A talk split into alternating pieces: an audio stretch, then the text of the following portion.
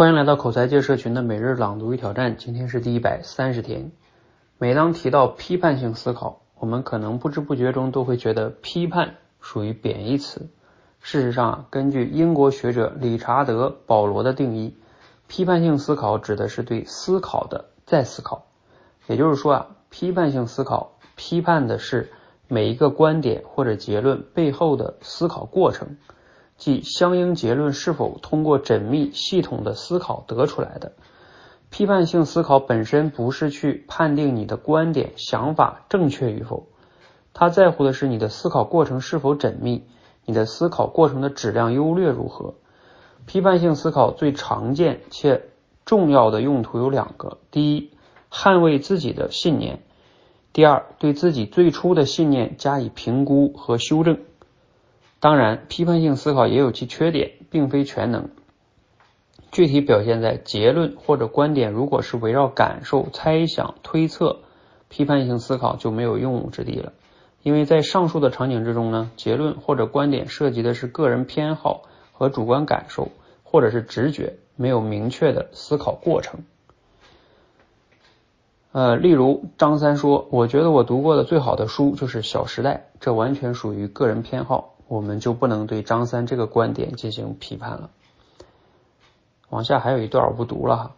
这个内容呢来自于公众号笔记侠。嗯，今天的思考呢就是说，你对于批判性思考有怎样的理解呢？嗯，你有哪些启发和收获哈？呃，其实对于这个批判性思考呢，我还有一些自己的理解哈。它这里边这个定义呢也还不错，就是说对思考的再思考。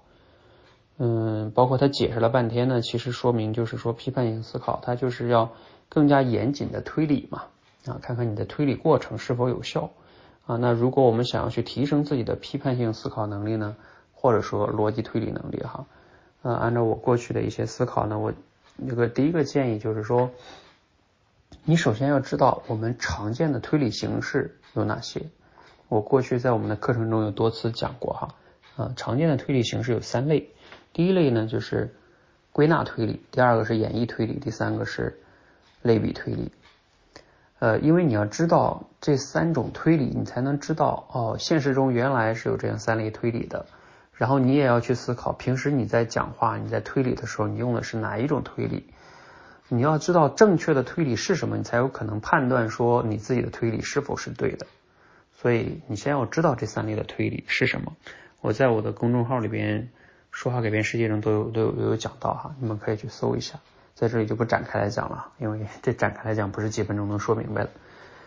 那你知道这三类推理还不够，嗯，那另外一个呢就是，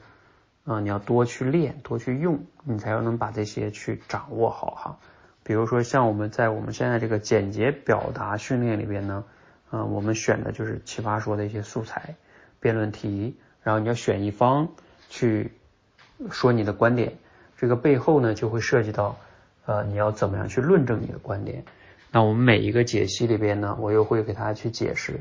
就是为什么他这样的推理是用了什么样的推理形式，这样你就能结合实践去更深度的去吸收、掌握这些推理形式，包括他推理的到底是不是对的，是否严谨的哈。那第三个呢，就是。你光知道或者是学了别人的还不够，你自己在真实的这种生活呀、工作中可以多去用啊，包括你写文章或者你去演讲啊，其实都涉及到你要用你的推理去表达你的观点，让你的观点更有说服力、更严谨啊。这样的话，你经过学习，再加上这样的大量的奇葩说这样的素材的训练，再加上你自己多用，你的批判性思考能力就会慢慢得到提升。一旦批判性思考能力得到提升呢，你自己很多方面都会改变，因为你想嘛，你的推理表达更严谨了，那你自己在做判断，包括你像有些骗子忽悠你是吧，你就能更好的去甄别出来，一听他这个逻辑上就有问题，比如说像某些成功学啊，一听他就不符合逻辑，然后以及啊我们自己在写作、演讲、解决问题上都会得到很大的提升。好，希望我们都能通过刻意练习啊，提升自己的批判性思考能力，让你的逻辑思维更严谨啊，这样的话你自己会受益很多的哈，甚至可以说受益终身。好，让我们一起持续的每日朗读与挑战，持续的输入、思考、输出，口才会变得更好。谢谢。